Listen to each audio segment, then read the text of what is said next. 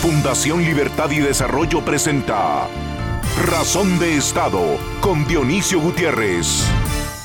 El presidente Yamatei y el vicepresidente Castillo recibieron el país después de tres gobiernos que fueron una peste destructiva, tres mafias políticas que debilitaron las instituciones, corrompieron la justicia, abandonaron la infraestructura, la seguridad, la educación, la salud. Hoy estamos pagando un alto precio por la deshonestidad y la mediocridad de esa gentuza que gobernó para el infierno de sus ambiciones. El gobierno de Colón y Sandra Torres, además de dedicarse a la corrupción y a la imposición de un populismo chavista mezclado con narcotráfico, subió el gasto y la deuda del Estado a niveles irresponsables. Una deuda que no se usó para escuelas, infraestructura y hospitales, que tanta falta hacen hoy. Un gasto que no sacó a un solo pobre de la pobreza.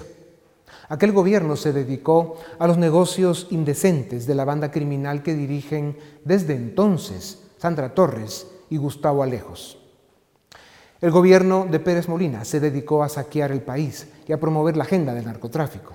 Morales pasó de noche, no se enteró que fue presidente, siguió hundiendo nuestra democracia y sus instituciones. Después de 12 años de caos, crimen e incompetencia, el grupo político que recibió el país hace 160 días encontró un gobierno en bancarrota moral, en crisis financiera, en decadencia institucional. Por si eso fuera poco, a los 60 días de asumir el mando llegó a Guatemala el virus chino que tiene al mundo de cabeza. Mal hace el actual gobierno en ofrecer o presumir que con dos tortillas puede alimentar un elefante o curar un cáncer con aspirina. El drama de esta pandemia, y no solo para Guatemala, sino para el mundo, incluso el desarrollado, es que este virus solo se podrá combatir desde cada cuerpo humano, desde cada responsabilidad individual, desde la libertad que debemos preservar para que cada ciudadano, cada ser humano, tenga la oportunidad y el derecho a defenderse. Como si el virus, la pandemia, los encierros, el toque de queda, una economía destrozada, más pobreza, un Estado sin recursos, un gobierno sin hospitales, el sistema de justicia cerrado, un Congreso de vergüenza, no fueran suficiente. En las últimas semanas vimos el retorno de las serpientes y la plaga que han hecho más daño a Guatemala que tres pandemias juntas y para las que no hemos encontrado vacuna. Sandra Torres, con la complicidad de ciertas autoridades en el Tribunal Electoral, sin Supremo y en minúsculas, está de regreso, violando más leyes, buscando más impunidad. Sandra Torres solo pretende dirigir a sus trapicheros en el Congreso para que elijan magistrados de justicia que borren sus delitos, que la liberen para seguir atropellando nuestro país, denigrando su democracia, emporcando la política como si la pandemia y el saldo de asco, decadencia y destrucción que han dejado políticos como Sandra Torres no fuera suficiente, sus intenciones de volver a la política, pasando encima de la justicia, de la historia, de la razón y más en medio de la severa crisis que sufre nuestro país, ofenden la dignidad de la nación. Guatemala necesita hoy más que nunca ciudadanos presentes, responsables, activos, Guatemala necesita rescatar y fortalecer las instituciones que dan vida a nuestra democracia. El Tribunal Electoral debe restablecer lo supremo y volver a las mayúsculas.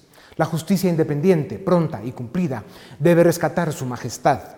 Al Congreso, salvando las honrosas excepciones conocidas, tal vez la pandemia nos hace el favor de renovarlo. La UNE debe ser cancelada. Sandra Torres debe estar en la cárcel. El gobierno del presidente Yamatei debe convocar a los ciudadanos para que juntos, con responsabilidad y en libertad, nos defendamos del virus que ataca la salud y enfrentemos la plaga que amenaza la democracia. A continuación, el documental En Razón de Estado. Guatemala, como el resto del mundo, sufre las consecuencias de una pandemia el contagio se expande y los pronósticos son desalentadores. En los últimos 10 días se reportaron más de 5.000 casos positivos y 220 fallecidos. Un drama que, para un país subdesarrollado y que ha sido gobernado por plagas más dañinas que el COVID-19, es preocupante. Desde la apertura democrática en 1985, por lo menos 18 años, Guatemala fue gobernada por la peste de la corrupción, la incompetencia, la ambición populista autoritaria y el narcotráfico. Aquellos nefastos personajes son los responsables de que hoy no tengamos un sistema de salud ni una tecnocracia suficiente para enfrentar la crisis. A pesar de las buenas intenciones del gobierno, en una nación con las características de Guatemala, las medidas de confinamiento, los toques de queda y la restricción al movimiento ciudadano resultan inviables para detener el avance del virus y generan consecuencias que pueden resultar más dañinas que la enfermedad. Cuesta comprender y aceptar que una pandemia es una crisis severa de larga duración, que, además de la salud, afecta despiadadamente otras dimensiones de la vida, y más, sin vacuna, sin suficientes hospitales y sin recursos. Con el paso de las semanas, los datos económicos nos permiten cuantificar el impacto de la cuarentena, al que se suma el miedo al contagio. El índice mensual de actividad económica de abril tuvo un resultado negativo de 10.2%, la caída más fuerte en décadas. La recaudación tributaria de mayo cayó 24% en comparación con el mismo mes de 2019. En la economía formal, más de 160 mil trabajadores han sido despedidos o suspendidos por sus empresas. En la economía informal, más de 2.4 millones de personas se han inscrito para recibir ayuda de los programas del gobierno.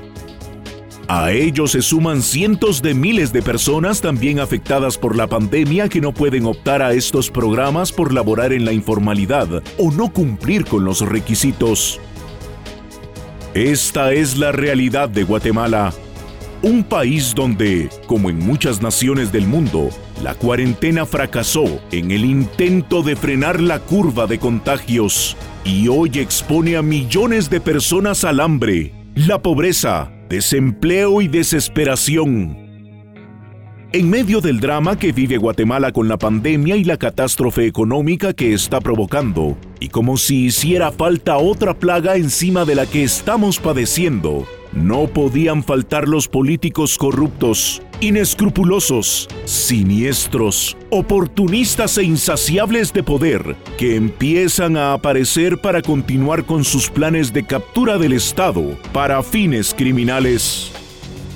Sandra Torres, procesada penalmente por asociación ilícita y financiamiento electoral ilícito, quien hace tan solo unos meses guardaba prisión mientras llegaba su momento de enfrentar a la justicia, apareció otra vez practicando su retorcida y delincuencial forma de actuar para procurarse impunidad con el fin de volver a la política para lo que todos sabemos a pesar de que los juzgados prohibieron a Sandra Torres acercarse a la UNE y tener relación con miembros de la agrupación, este oscuro personaje consiguió que el Tribunal Supremo Electoral le reconociera como la capitoste de su partido político, un partido que, dicho sea, debió ser cancelado por múltiples delitos.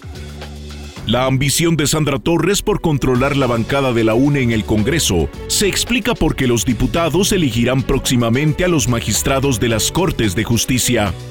Los mismos que eventualmente decidirán si Torres debe ir a la cárcel o si mancharán de más impunidad nuestro país.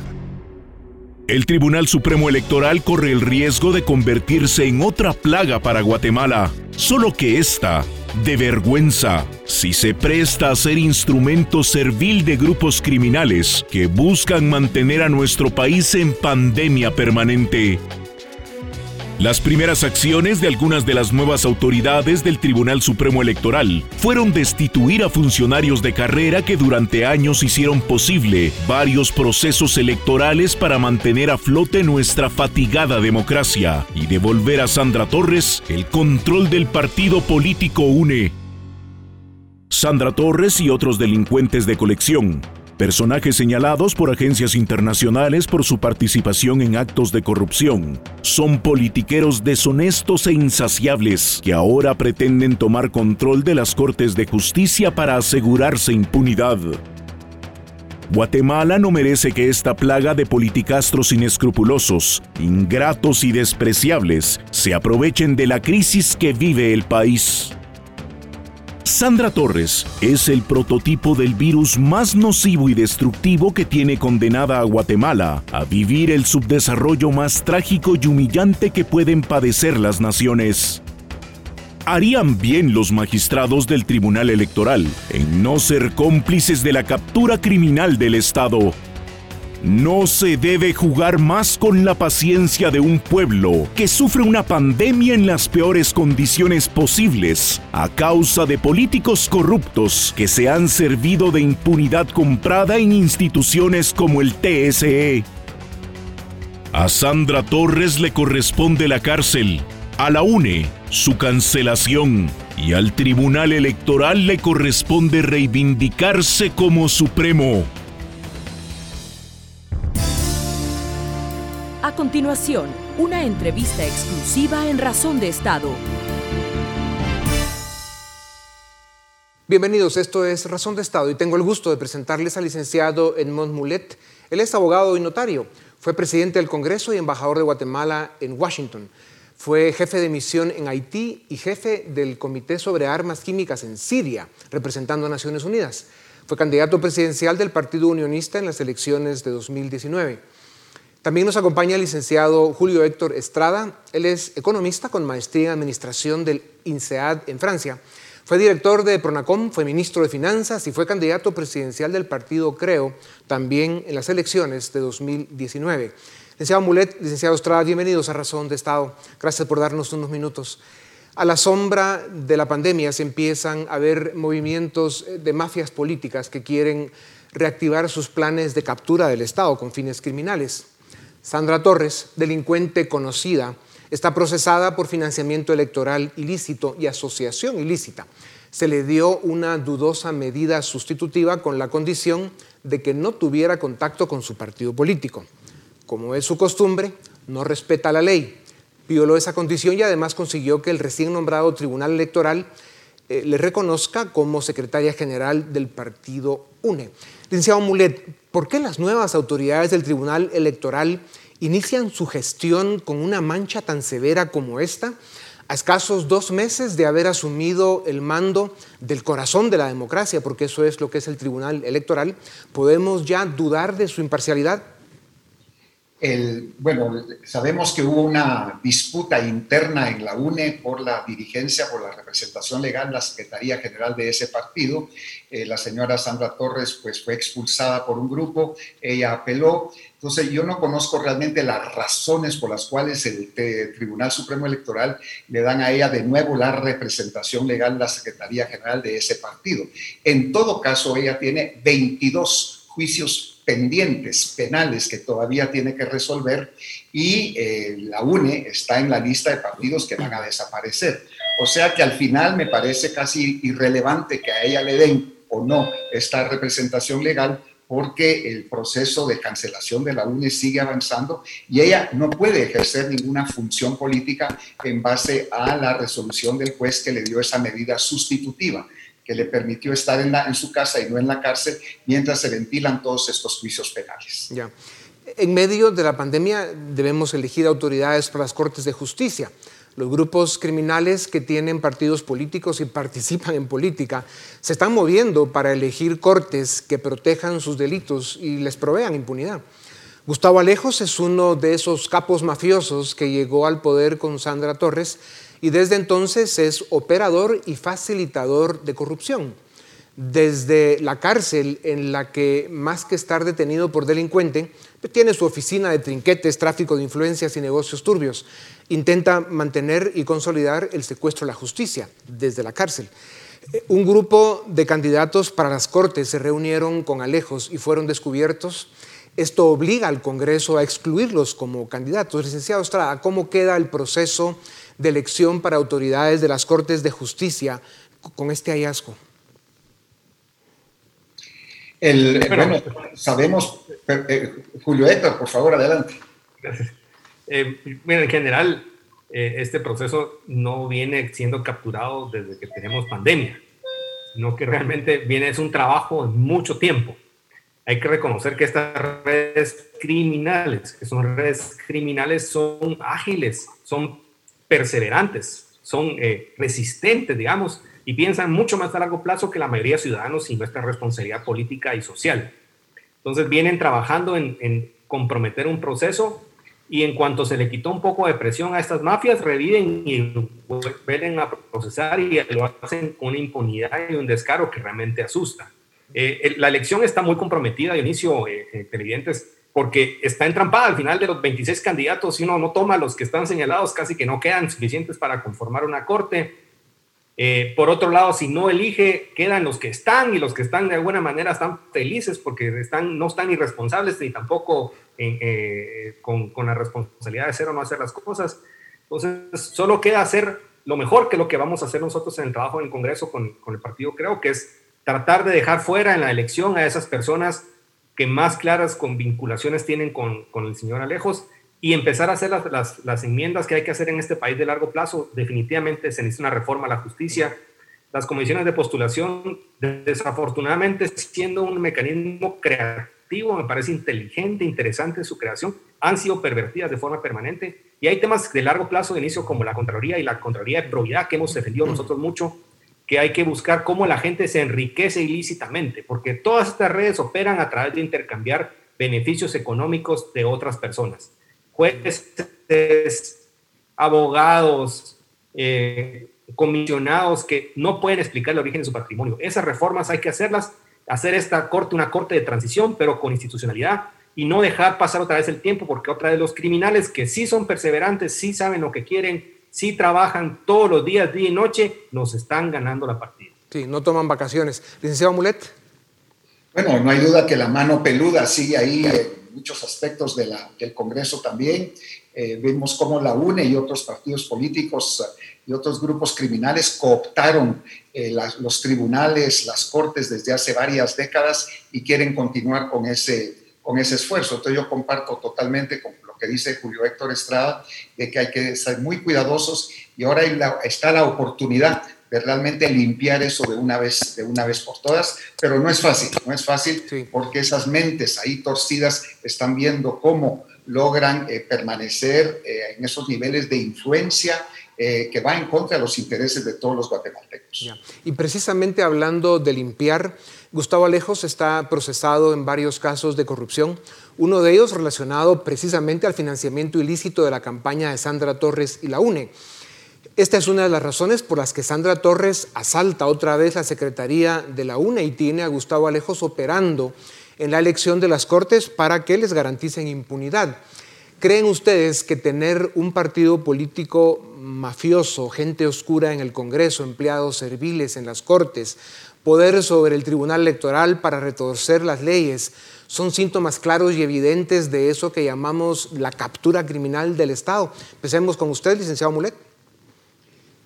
Esas son las, señales evidentes que están ahí, la intención está ahí.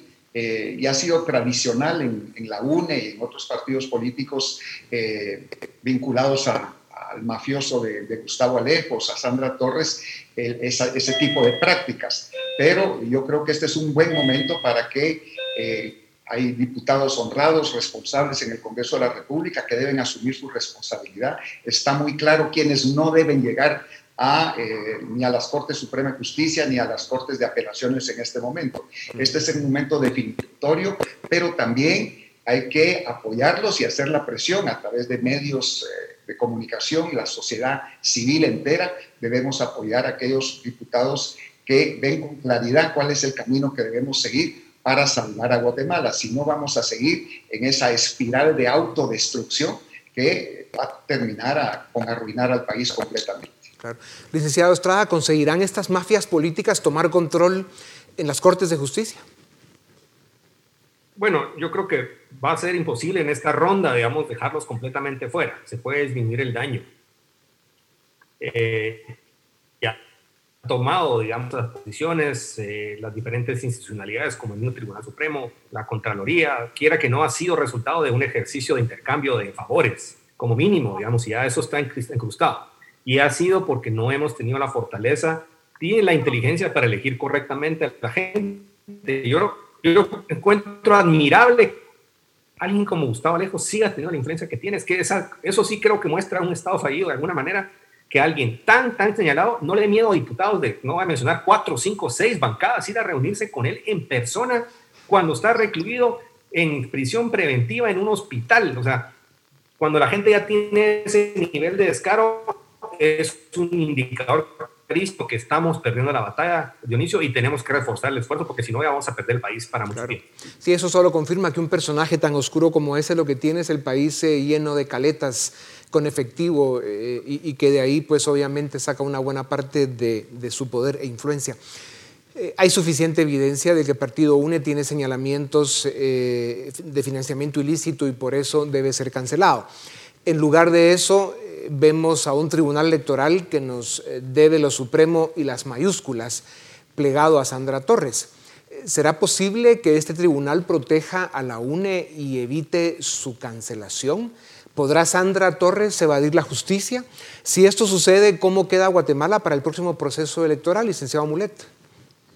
Bueno, son, son dudas que, legítimas que todos, que todos tenemos. Eh, esperamos que este nuevo Tribunal Supremo Electoral asuma sus funciones con, responsabilidad. Ahí están las, las, pruebas clarísimas del involucramiento de ese partido de la UNE, no solamente en financiamiento ilegal, sino en muchos otros, muchas otras actividades delictivas eh, que, incluyen, por supuesto, a su secretaria general, la licenciada Sandra Torres. O sea que si se cumple con la ley, el Tribunal Supremo Electoral debiera cancelar en los próximos días a este partido UNE. Si no lo hace, entonces se verá pues que hay ese nivel de cooptación, de influencia eh, y va a seguir un proceso de desprestigio de la institución electoral que ya fue evidente durante los últimos, durante los últimos años. Esta es una oportunidad para el nuevo TSE y para la sociedad también para recuperar esos niveles de confianza. Los riesgos están ahí, es una situación que tenemos que observar con mucho, mucho cuidado, porque si no, los efectos para el país entero, no solamente para la próxima elección o para la campaña electoral o para quienes puedan participar o no, es para el país entero, para su desarrollo, para su generación de trabajo, de empleo, para su estabilidad, para su institucionalidad. Todo eso está en juego y hay que, eh, hay que tener mucho, mucho cuidado y seguir con mucha atención las decisiones y los pasos que este Tribunal Supremo Electoral y los demás tribunales también vinculados con los casos penales en contra de la UNE y de la, señora Sandra Torres vayan tomando en las próximas semanas. Cualquiera de ustedes dos eh, podría haber ganado las elecciones de 2019 y estar hoy desde la presidencia de la República enfrentando la debacle y el caos que dejaron plagas políticas como Torres Alejos, Pérez Molina y otros que se dedicaron a cualquier cosa menos a gobernar por el bien de la nación. Hoy, en la pandemia, sufrimos la catástrofe humanitaria y económica que explotan en los países que han sido mal gobernados. Eh, lejos del oportunismo y la poca vergüenza de algunos oportunistas y sinvergüenzas que ya están en campaña y quedando en ridículo, eh, y tomando en cuenta eh, las enormes limitaciones con las que el presidente Yamate y el vicepresidente Castillo recibieron el gobierno, ¿qué decisiones y, políticas públicas estarían ejecutando ustedes de forma distinta para enfrentar la pandemia? Empecemos con usted, licenciado Ostrada. Eh, pues yo creo que hay que reconocer lo que mencionas de inicio de, la dificultad y la, lo complejo que es entrar a un gobierno eh, y ser recibido por este tipo de, de, crisis. Aunque también hay que mencionar que, que, el equipo que se presentó de gobierno era particularmente un equipo con poca experiencia en la parte pública y fue algo que nosotros señalamos de manera eh, reincidente y con mucha cohesión. Se necesita gente que llegue al gobierno que sabe la parte privada, que tiene prestigio, pero que sabe administrar la parte pública, que se ha hecho incrementalmente compleja. Yo creo que hay cambios de equipo que se dieron recientemente que tenían que haberse dado antes. Definitivamente hay un reto de ejecución. La gente tiene que ver eh, que haya justicia, tienen que, hay, acciones como el hecho de la gente que organizó esta fiesta que no recibe castigo, es un, es un caldo de cultivo social versus la pobre gente de Retaluneo que hace una fiesta en su casa y se van todos a la cárcel y reciben una multa. Eh, hay acciones importantísimas que son, sea, no se puede decir más que lo mismo, o sea, no puede ser que tengamos médicos sin contratos, sin salario, equipos sin adquirir. Eh, y lo vengo diciendo hace tres meses, no es ciencia de cohetes, digamos, no es ciencia oculta. Hay que comprar, hay que sacar los procedimientos. Aún cuando hicieron los procesos directos, se cayeron los procesos de compras y contrataciones. Hay que estar en un centro de comando realmente cercano al Ejecutivo y asegurarse que las cosas pasen. Y ya estamos en una etapa donde no podemos, hay que recuperar la capacidad de pruebas, pero hay que abrir a una capacidad de pruebas, no solamente pruebas PCR, sino también pruebas de antígenos, cooperación con el sector privado, con las municipalidades, porque la pandemia ya está para aquí para quedarse, tenemos que vivir con ella y tenemos que manejarlo a nivel de apertura económica. Ustedes son líderes responsables que además tienen experiencia en, temas de Estado. Eh, y, y, no son de ese club de oportunistas que ya están ladrando y vociferando eh, y criticando, por supuesto, eh, sin proponer absolutamente nada y además su trayectoria es, por decirlo menos, vergonzosa. Eh, pero dicho eso, es fácil decir cómo se debe torear un toro bravo desde la barda o decir cómo domar un potro salvaje desde el sofá viendo la tele. Uno de los dramas del Estado guatemalteco y del gobierno en general es lo que hablábamos, ¿no? es que las mafias que nos han gobernado desmantelaron y corrompieron gran parte de la administración pública. Una de las consecuencias que se da en un Estado débil y disfuncional es su incapacidad para ejecutar los presupuestos cuando se quiere hacer el bien y más en una emergencia. Eh, las mafias políticas han diseñado y construido el Estado para la corrupción y para que sirva de botín criminal. El Ministerio de Salud tiene serios problemas para apoyar eh, a los valientes profesionales que están enfrentando la pandemia y para surtirlos de equipos de trabajo y protección. Los programas de apoyo económico para los chapines más afectados también han encontrado dificultad en su ejecución. licenciado Mulet, ¿cómo se pueden facilitar y agilizar las decisiones, los proyectos y los programas para que apoyen y alivien con más efectividad a quienes más están sufriendo? Eh, hay que recordar que más o menos 70-75% de la población de Guatemala está en la economía informal. Y esta pandemia, eh, el efecto colateral más importante, dramático que ha tenido ha sido en la economía. Y hemos visto eh, que estas personas de la economía informal, si no producen hoy, si no venden hoy, no tienen con qué comer mañana. O sea, ahí no hay capacidad de ahorro, eh, su sistema económico pues es así muy, muy, muy frágil. Entonces tenemos, el gobierno estableció estos 10 programas de, de asistencia a diferentes niveles yo los revisaría completamente porque algunos de ellos no han sido totalmente efectivos y no está llegando la ayuda realmente a quienes lo, necesitan. O sea que han sido programas, aunque están los recursos ahí, que no han sido muy, muy efectivos. Eh, otra cosa que habría que hacer en este momento, desde hace semanas, es aumentar, incrementar el, la cantidad de tests, eh, de exámenes eh, de los hisopados para determinar esta situación. Vimos el día de ayer que de todos los test que se hicieron solamente el día de ayer, el 70% resultó positivo. O sea, es importante realizar estas pruebas porque la gente quiere saber si están enfermos, si están contaminados o no, para poder proteger a sus familiares, a sus compañeros de trabajo. Y eso ha faltado mucho. Guatemala es el país de la región que menos tests ha realizado. Y eso es, es, es preocupante. Hay aspectos también psicológicos. Por ejemplo, en Guatemala todo el mundo está haciendo sacrificios el sector privado, los empleados públicos, los, la gente de la economía informal, todo el mundo, todo el mundo está haciendo sacrificios, pero no vemos una correlación entre los responsables públicos. Entonces ahí se ha, se ha perdido también un nivel de confianza. Por ejemplo, en Chile el presidente Piñera eh, redujo los salarios del presidente, ministros, funcionarios, todo el mundo, para estar más o menos a la altura y para que todo el mundo sienta que estamos en el mismo barco. Ya, licenciado Mulet, sí. sí yo, quisiera que con los segundos que nos quedan, el licenciado Estrada haga brevísimos comentarios, y lo dejo cerrar a usted, sobre dos temas muy puntuales. Eh, ¿Debería tomar medidas más eh, liberales el gobierno y de confianza al ciudadano para enfrentar con menos daño la pandemia? Licenciado Estrada, muy brevemente. Mire, definitivamente la pandemia ya no estamos pensando que es un tema que entra dos, tres meses y se va. Estamos pensando que es algo con lo que tenemos que vivir nueve, diez, doce, quince meses hacia el futuro. Entonces hay que traerle parte de la responsabilidad al ciudadano, a las empresas, a las municipalidades, a las cooperativas, a las iglesias, que todos puedan hacer exámenes, que todos puedan ayudar a su gente a que se, a los que viven muchos juntos, a que haya un paquete de medicamentos que pueda ser distribuido barato con cooperación de farmacéuticas nacionales internacionales que sea profiláctico, que pueda recibir la gente y que evitemos que la gente se muera. Idealmente que se contagie la gente, pero también importantemente evitemos que la gente se ponga grave, que haya oxígeno, entonces descentralizar y permitir que haya un regreso gradual a la economía con condiciones especiales, pero dando responsabilidad a la gente.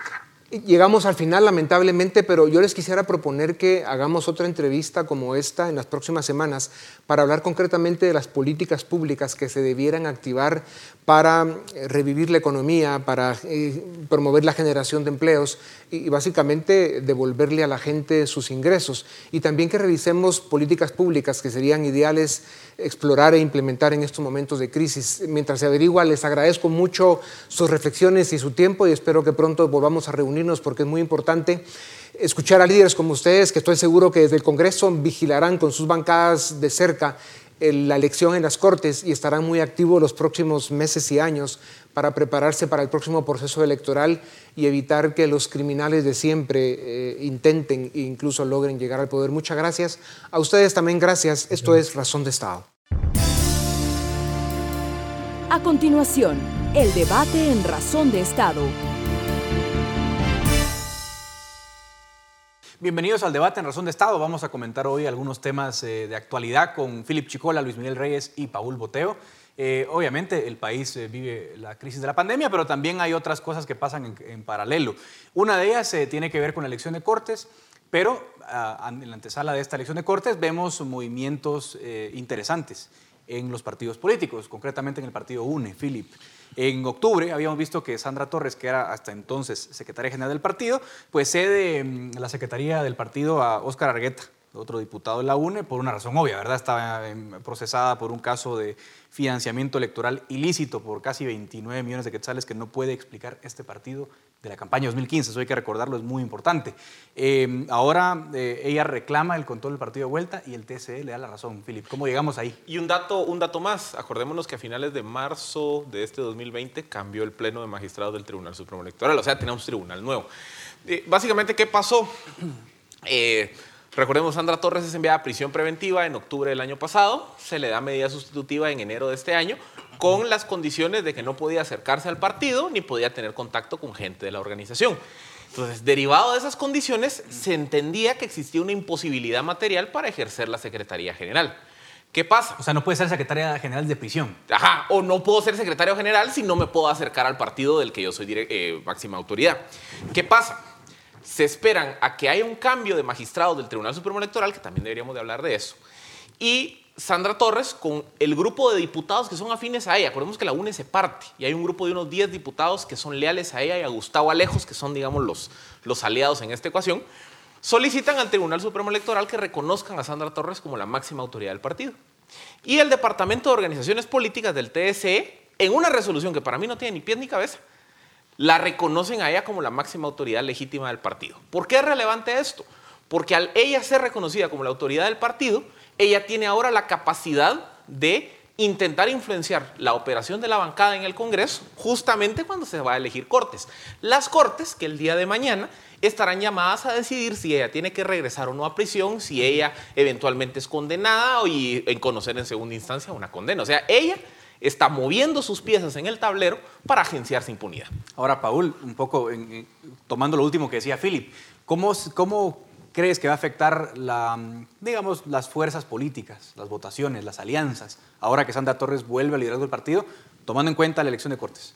Bueno, efectivamente hay que considerar que la UNE todavía es una fuerza importante dentro del Congreso y que lo que hemos visto es que cuando se trata de básicamente promover impunidad en el país, las alianzas no ven incluso signo ideológico.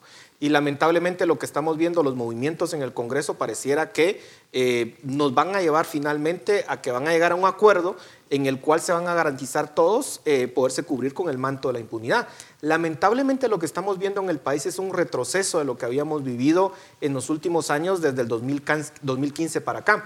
Hay que recordar que en estos últimos cuatro años básicamente pudimos ver cómo funcionaba este sistema de forma perversa, en donde el sistema político tomaba control de las cortes y sabíamos de alguna forma, intuíamos que eso estaba pasando, pero las pruebas se pusieron eh, o las evidencias eh, se pusieron al público. Lo que estamos viendo es que nuevamente estas fuerzas están tomando el control, incluido Gustavo Alejos, incluido Sandra Torres, eh, y vamos a ver qué otros personajes comienzan a resurgir acá porque sabemos que hay muchas personas con alta influencia que todavía están en el Mariscal Zavala y que seguramente son parte de toda esta componenta, componenda para poder tomar el control de las Cortes y básicamente el control del Estado. Yo creo que como ciudadanos ahorita estamos preocupados por el tema del coronavirus, por el tema de que efectivamente estamos en una situación, en una emergencia de salud muy importante a nivel mundial, pero también tenemos que prestarle atención a este proceso. Y termino con esto, Edgar. Nosotros vimos ayer que varios diputados, de una forma cínica, decían, miren, eh, a la mayoría de la población no le interesa la elección de las cortes, lo que le interesa es la salud, el empleo, y es cierto, pero ojo, el bienestar de la población en general, el bienestar de los guatemaltecos depende de que tengamos un sistema de eh, justicia independiente y que pueda ser la base para generar el crecimiento económico que tanto deseamos. Hay que recordar, es cierto, Guatemala es la ciudad más eh, grande desde el sur de México para Panamá, pero la inversión extranjera directa se va para Costa Rica y para Panamá precisamente porque tienen instituciones mejor desarrolladas que la que tenemos en Guatemala. Entonces, ojo con el proceso que estamos viviendo. Muy importante eso, pero yo solo quiero volver a una cosa del, contexto del proceso de Sandra Torres que a mí, a mí por lo menos me deja eh, atónito, porque lo que eh, teníamos era una Sandra Torres en prisión preventiva por el caso de financiamiento electoral ilícito, y luego le dan libertad condicional y le dicen, mire, eh, usted puede estar en su casa, pero con una condición, no se puede acercar al partido UNE.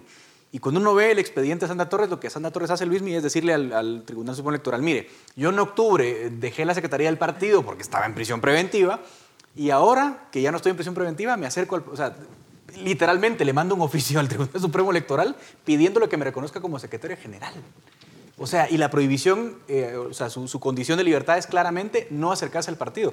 A mí eso me parece una confesión, o sea, yo lo leo cinco veces y no lo creo, es una confesión absoluta o un descaro porque sabe que hay impunidad y nadie va a hacer nada. Es que, a ver, aquí lo que está pasando es que Sandra Torres quiere recuperar ese poder que ha estado perdiendo. Primero porque le intentaron dar golpe de Estado dentro del partido. O sea, hay una facción dentro de la UNE que está intentando hacerse del partido, eh, tomar el, control y, y, separar a Sandra Torres, que se había vuelto ya un problema para ellos. Un problema en varios sentidos. Primero porque, porque digamos, es una persona autoritaria que no ha dejado que surjan otros liderazgos dentro del partido y segundo porque además ha llevado a ese, digamos, ha llevado ese partido por caminos muy oscuros, ¿verdad?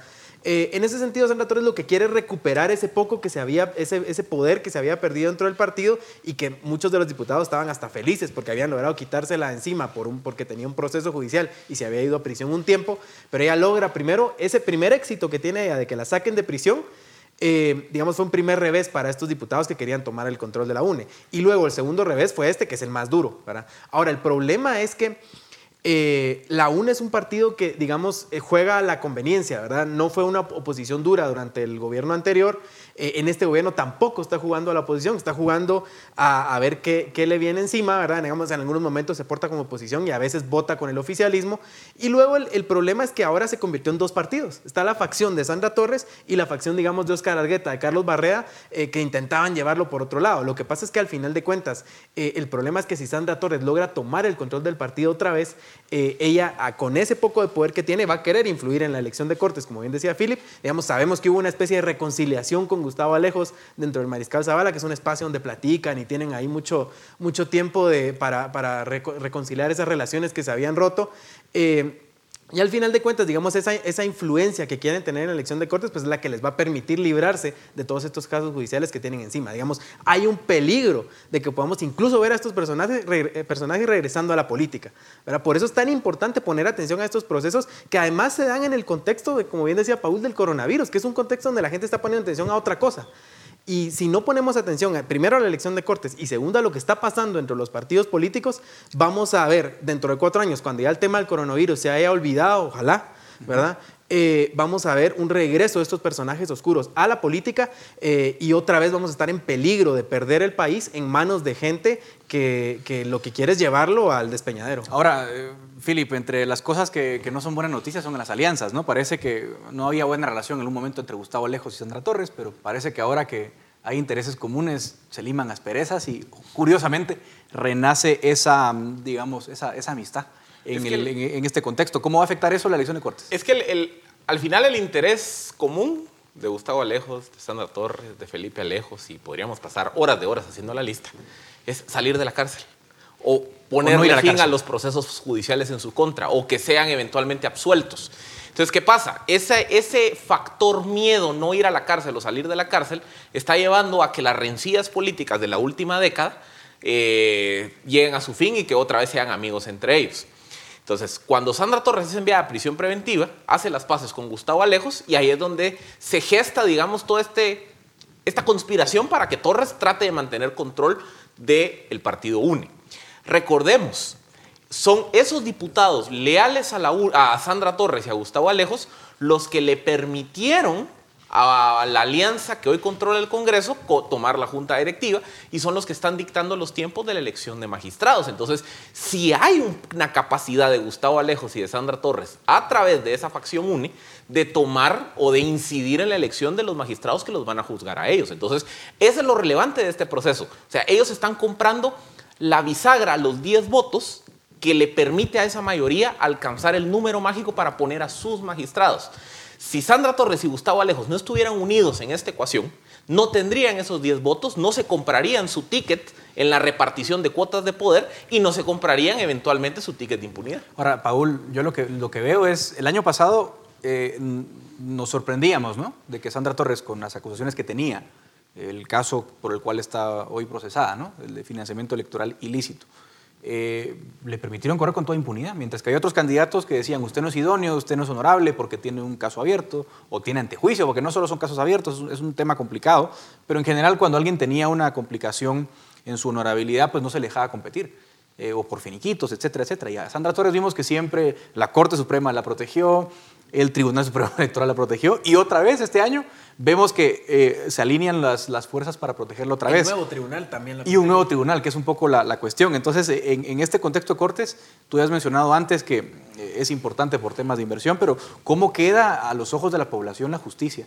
cuando ven que personajes como Sandra Torres van con total impunidad una vez y otra vez, cambian los tribunales, pero permanecen las lealtades? Lamentablemente lo que vemos es que el sistema es tan poroso que básicamente permite que estos personajes surjan y mantengan el poder básicamente durante décadas, porque estamos hablando que Sandra Torres es un personaje que surge a mediados de la década pasada y que con el gobierno de la UNE logra consolidar cierto nivel de poder y desde ese momento ha operado, digamos, un partido político que ha sido los pocos o el único de los grandes partidos que ha sobrevivido, de hecho, toda, eh, todo este proceso de, de depuración que se inició en el 2015. Entonces lo que uno ve es la capacidad de estos personajes de tener un poder importante y sobre todo de tenerlo a su servicio para poder cubrir toda la, eh, eh, la corrupción que hacen.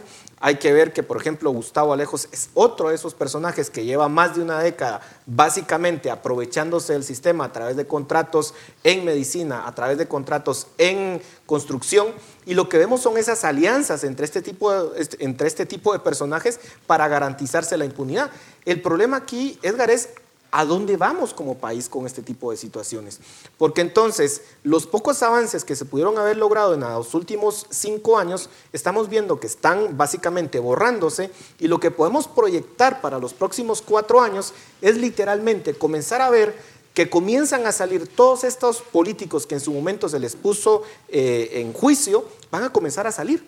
Y literalmente vamos a ver que la impunidad va a reinar en este país y eso va a tener un efecto importante en la calidad de vida de los guatemaltecos. Primero por un tema de justicia, porque entonces vamos a ver que las mafias literalmente van a estar gobernando este país. Y un país que es gobernado por mafias eh, no tiene ningún futuro y lo único que podemos ver es que vamos a retroceder importante en temas de crecimiento económico, en temas de educación, en temas de salud. Hoy vemos un sistema de salud totalmente colapsado porque políticos corruptos nos han gobernado y básicamente no fuimos capaces de construir esa institucionalidad mínima para afrontar una pandemia. Bueno, este tipo de pandemias va a ser más usuales en el futuro y no vamos a tener la capacidad de poderlo afrontar. Veamos Costa Rica. Costa Rica, de nuevo, aunque nos duela, lo ha hecho mejor que nosotros. Y deberíamos de aprender sus lecciones y aprovechar esta oportunidad para poder hacer reformas también al sistema, que yo creo que es algo que tenemos que discutir. La propuesta de reforma constitucional para fortalecer el sistema de justicia, que en esta pandemia no lo tenemos que olvidar. Y eso es muy importante lo que dice Paul, ¿no? Atar, atar las cosas. Que la gente a veces no ve la conexión entre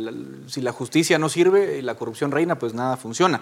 En ese sentido, Luis, es que, ¿qué va a pasar? sí, pero no, es que digamos, ojo al proceso de elección de cortes que arrancó ayer, porque lo que estamos viendo es que primero están Primero, ya aprobaron un reglamento para un procedimiento que van a seguir, que lo que pinta es que va a ser un procedimiento, un proceso eterno, ¿verdad? Que va a tomar, quién sabe, Philip hablaba de seis meses, a lo mejor puede ser un poco menos, un poco más, pero el, tema es que lo quieren hacer tan cansado y tan caótico para que la gente no pueda darle un seguimiento cercano a lo que está pasando. Eso es un poco lo que pareciera, que en este río revuelto pues van a ganar estos pescadores. Ahora la cosa es quiénes son esos pescadores. Y hay varios operadores digamos, personas que quieren eh, hacerse de un sistema de justicia a la medida y están utilizando este relajo que hay en el Congreso, digamos, dejando a las bancadas que están tratando de levantar un poco la, voz de alerta por el tema, dejándolas de lado, no los, no los involucran en la discusión y poniendo un poco eh, a estas bancadas que son más como, eh, sirven como para que ellos operen, poniéndolas a, mover las cosas. Lo que, entonces aquí es donde vemos a un Gustavo Alejos,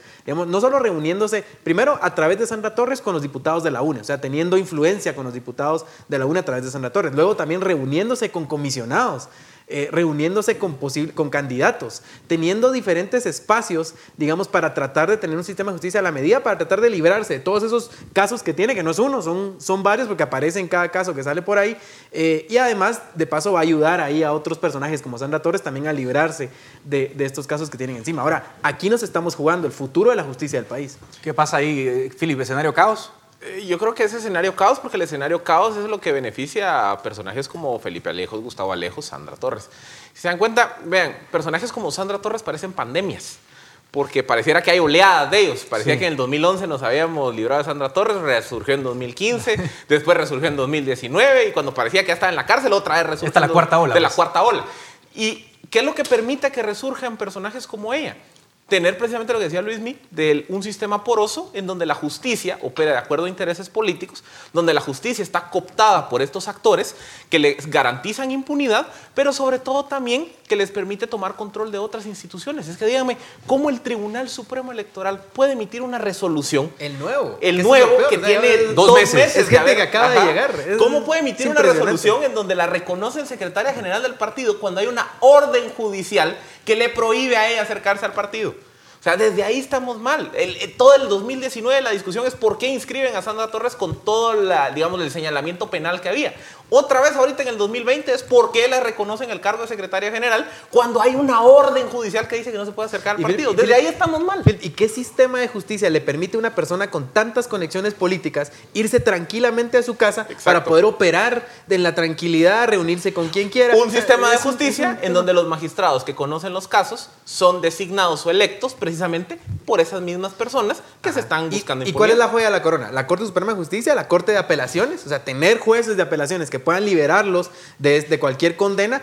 Y ojo, Después también la Corte de Constitucionalidad, que ha sido el freno, digamos, hasta este momento.